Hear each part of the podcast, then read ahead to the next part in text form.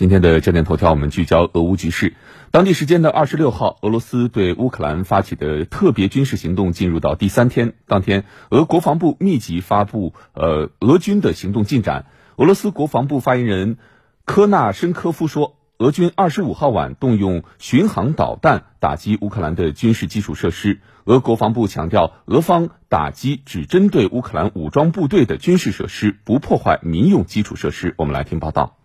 综合俄国防部二十六号发布的多则消息，俄武装部队已经完全控制了乌克兰东南部城市梅利托波尔。据称，二十五号晚，俄罗斯海军陆战队在亚速居民区登陆后，行进前往梅利托波尔。随后，俄罗斯军队进入梅利托波尔，未遭遇抵抗。